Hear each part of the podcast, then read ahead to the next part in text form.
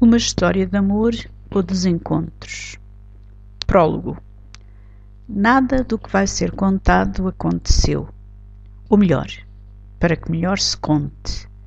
O que vai ser contado não aconteceu, mas podia ter acontecido.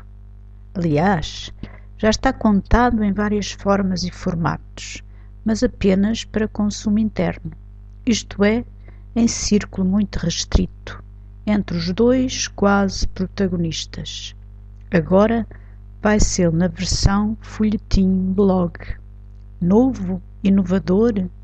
Não, de certo, mas talvez sim. Um episódio por dia, se não houver falhas, durante 20 dias, com eventual prolongamento.